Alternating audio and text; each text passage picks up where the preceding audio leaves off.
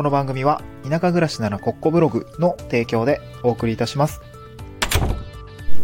はい。おはようございます。東京から淡島に家族で移住をしてブロガーをしたり古民家を直したりしている小場旦那です。この番組は地方移住や島暮らしの経験談と田舎でできる仕事や稼ぎ方について試した結果をシェアする田舎移住ドキュメンタリーラジオです。えーっと、そうですね。今日は土曜日ということなので、まあ、地方移住のお話、または地域おこし協力隊のお話をしたいなと思うんですけれども、えーと、今日はですね、まあ、ブログの記事のね、ちょっと音声解説もしたいなと思っておりますので、今日地方移住のお話をしたいなと思います。えートークテーマですね、知らないと損する。あ、ごめんなさい。知らないと失敗する移住先を下見するときの4つの注意ポイントというような内容でね、お送りをしていきたいなと思います。えっと、先にご紹介しておくと、今日スタンド F の概要欄にですね、リンクを貼り付けております。えっとですね、知らないと失敗する地方移住で、えー移住先を下見するときの4つの注意ポイントというの記事をですね、書いております。えーまあ私の体験談を交えてですね、解説した記事を書いて、えー貼り付けておりますので、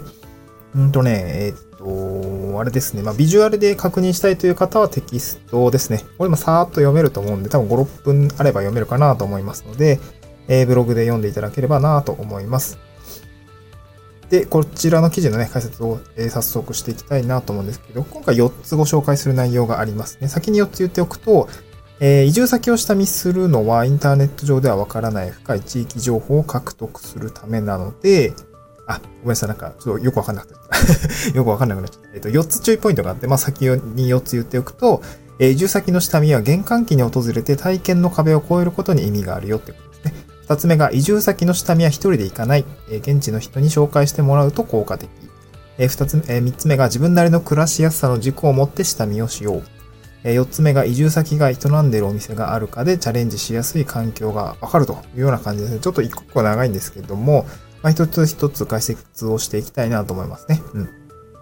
で、まず前提条件としては、まあ、なんで下見する必要があるのっていうとこなんですけど、これ結構やっぱ重要ですね。その、ま、先ほどもちょっと言ったんですけど、なんかこう、こんな圧じゃなかったとか、なんかこう、移住前後のギャップっていうんですかね、なんか想像と全然違うじゃんみたいな感じで、こう、環境に馴染めなくて、この、その移住後の暮らしが維持できないっていう場合があるかなと思うんですよね。結構そういう話を聞いたりもするので、うん。ま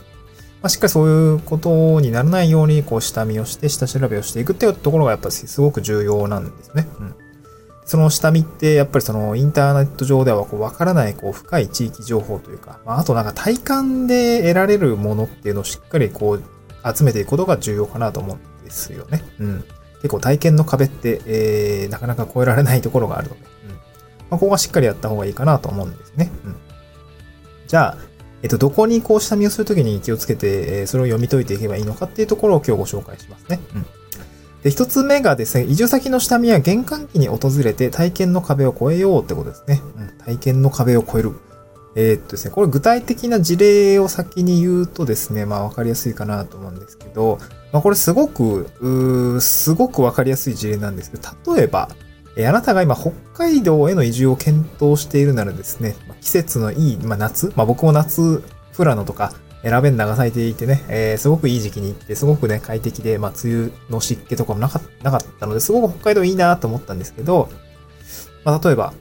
うーん、すごいね、もうホワイト、ホワイトアウトと呼ばれるような、こう、雪が降る玄関期ですね。まあ、まさに今そうなんですけど、1月から3月にこう、訪れることによって、まあ、雪のある暮らしっていうものの、まあ、厳しさというか、あと、まあ、幻想さみたいなやつもね、えー、まあ、楽しみっていうのもあると思うんで、そういうのをしっかりと、あの、知ることが重要かなと思います。うん。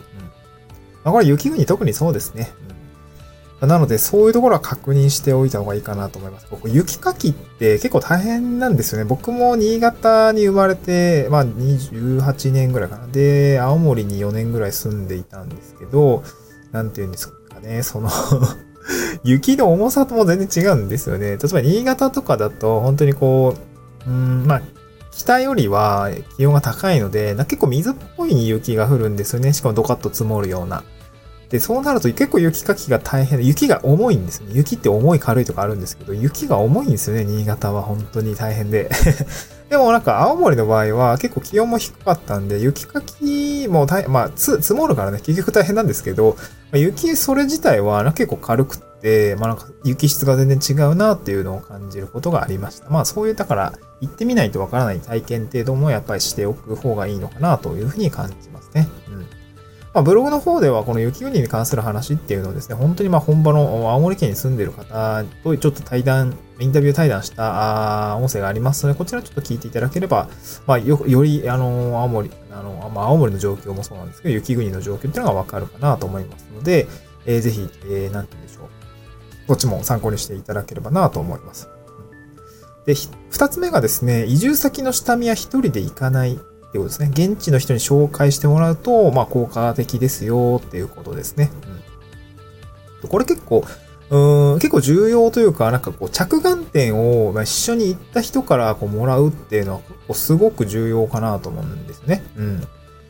その、僕らって知らない場所に行って、いろいろあれこれ調べてると思うんですけど、なかなか自分たちが住んでないので、その場所をですね、見ていく観点っていうのは結構不足しているかなと思うんですね。まあ、当然その、えー、っと、なんで、私が、えー、っと、なんだろう、ブログで書いている内容、例えばですけど、今日なんかはその玄関機に行こうねとか、えー、なんだろう、うん、まあ、道狭いかどうかちゃんと見ようねとか、地形をちゃんと見ようねとかっていうところは、あの、発信はしてるんですけど、まあ、それ以外にも本当に暮らしに寄り添ったところですね。えっ、と、例えばですけど、なんかこう、子育てにこう便利な児童館ってどこにあるんだよとか、ここいつも行ってるんだよとか、まあ、あと、まあ、通ってる病院の評判とかですかね。まあ、ここの先生で結構すごく評、あの、いい評判でね、あ僕も行ってるんです、みたいなのをですね、まあ、移住者の方とか、あ、あ先輩移住者の方とかね、その現地の先輩移住者の方とか、えっ、と、例えば、アテンドしてくれる、まあ、例えば移住相談窓口の方とか、まあ、そういった方とこう一緒に回ることによって、なんかそういう情報、まあ、ただ単にこう、うん、まあ街を案内してもらうというわけじゃなくて、なんかそこに付随する情報っていうのがやっぱり、あの、出てきたりするので、そこはね、結構有益な情報かなと思いますね。なんかこの、この時間帯は結構ここ混み合うんですよね。だからこの裏道通ってる人が多いですよとかね。まあ本当に生活の知恵みたいのがですね、うん、こぼれてくるかなと思いますね。うん。そういうのは知れるとね、やっぱり Google とかだとやっぱそういうあの、口コミ、あの、Google マップ上で書けると思うんですけど、田舎ってやっぱ想像ないんですよね。そう。僕も子連れ以上だったので、なんかその、小児科とか、どうやって探そうかなと思って、なんかそこにあるのはわかるんだけど、それがなんか、果たして評判的にはどうなのかなみたいなところはやっぱり見えてこなくて、なかなかこう、選びづらいなっていうところですね。なんかそこが難しい場所、感じだなと思ったので、そういうのは地元の人の、えー、口コミというネットワークの中にやっぱこぼれてるんだろうなというところがあって、まあ、そういうのも拾えていくといいのかなというふうに感じましたね。うん、だから一人で行かない、えー、なんか誰かにアテンドしてもらうと、まあ、より良いですね、えー、のいい情報が入ってくるというような形になりますね。はい。で、三つ目が、えー、っと、自分なりの暮らしやすさの軸を持って下見しようってことですね。うん。これ、その、その地域を見ていくときに、まあ、どういう観点で見ようかっていう話になるんですけど、例えば私で言うとですね、その生活圏の、その必要な拠点ですね。例えばスーパーとか、えー、なんだろうな、まあ、職場もそうだと思うんだけど、あと、なんだろうな、郵便局そんな頻繁に使うかって言われると、でも意外と書類出したりするんだけどね。確かに意外と出すな。まあ、なんかそういうのがこう、比較的近い距離感にあるとか、なんかそういうその、本当に使うじゃないですか。時間コストがかかるっていう言い方をしているんですけど、通勤とか買い物とかのこう外出にかかる時間っていうのが、例えばめちゃくちゃ遠いスーパーしかないとかね。なんかそういうのだとやっぱちょっと不便だよなって思うので、思うんですよね。で、暮らしやすさっていう観点って結構人それぞれだと思うんですよね。そう、別に車で40分行ったところで、まあスーパーがあるなら便利だよねっていう思うのか、いやな、車で40分ってまあまあ遠いぜ、スーパーなのに、最寄りのスーパーなのにって思うのかって、ちょっと結構人によると思うんですけど、まあ自分がどういう場所というか、どう、どういう、自分の生活圏にですね、どういう場所がどういうところに位置していれば便利なのかっていう、こう、暮らしやすさの軸をですね、しっかり持って、下見をすることが、あの、大切かなと思いますね。うん。結構だから、うん、まあ距離感は結構僕は大事だったかなと思いますね。遠すぎるとちょっときついなとかね。そないとかも当然あったりするんで、なんかそういうのはちゃんと確認して、あの自分がどういうところにこう、えー、暮らしやすさ、快適さを感じるのかっていうのは、あらかじめこう軸をね、自覚をした上でいくといいのかなというふうに思います。最後4つ目ですね。えー、っと、4つ目です。これはまあ人によりきりかなと思うんですけど、あの、移住者が営んでるお店があるかを確認しておくといいよってことですね。うんで、これ例えば、まあ、移住する人ってこういう傾向にあるかなと思うんですけど、私もそうなんですけど、いろいろなんか挑戦をしたいとか、まあなんか移住先で、えー、例えばカフェ開きたいとか、なんかこう挑戦した、起業したいとか、なんか新しいことに挑戦したいって思いが多分あると思うんですよね。結構移住してから、してくる方ってなんか自分の可能性を広げたいとか、結構バイタリティ持った人が多いかなと思うんですけど、まあそういう、なんだろうな、その場所で移住をしてきて挑戦を実現できそうな場所なのかっていうのがですね、なんだろうな、調整に適した土壌っていうものがですね、あの、なんとなくその様子を見るとわかるかなと思うんですね。うん。例えばですけど、地域に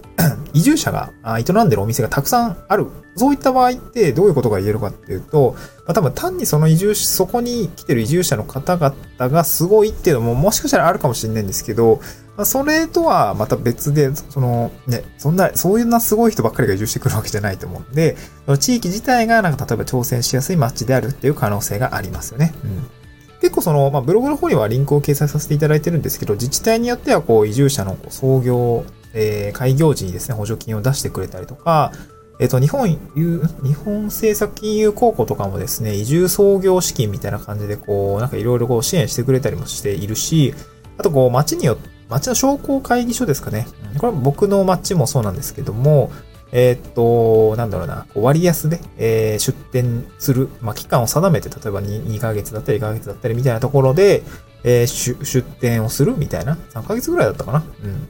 なんかこう、期間限定で出店をして、こう、まあ、それがニーズがありそうかとか、オペレーションどうかっていうのを確認する、こう、仕組みがあったりするので、まあ、その実際に店舗経営をですね、そこで、ま、あの、少しやってみて、まあ、これだっていきそうだとか、あの、修繕、修繕をして自分の店舗経営を目指すみたいなことができますので、えー、っと、そういうね、制度があったりすると、やっぱりね、挑戦ってしやすいかなと思います。ねその街の状況っていうのをですね、その、例えば先輩移住者でカツカフェやってる人、開業した人っていうのを、まあ当たったりとかすると、まあ、いろいろ情報が見れるし、まあそもそも街にね、そんなものが一つもないってことであれば、なんか多分挑戦しづらいんだろうなって感覚でしょうし、まあそういった観点で、えー、下見をしてみると、うーん、なるほどね。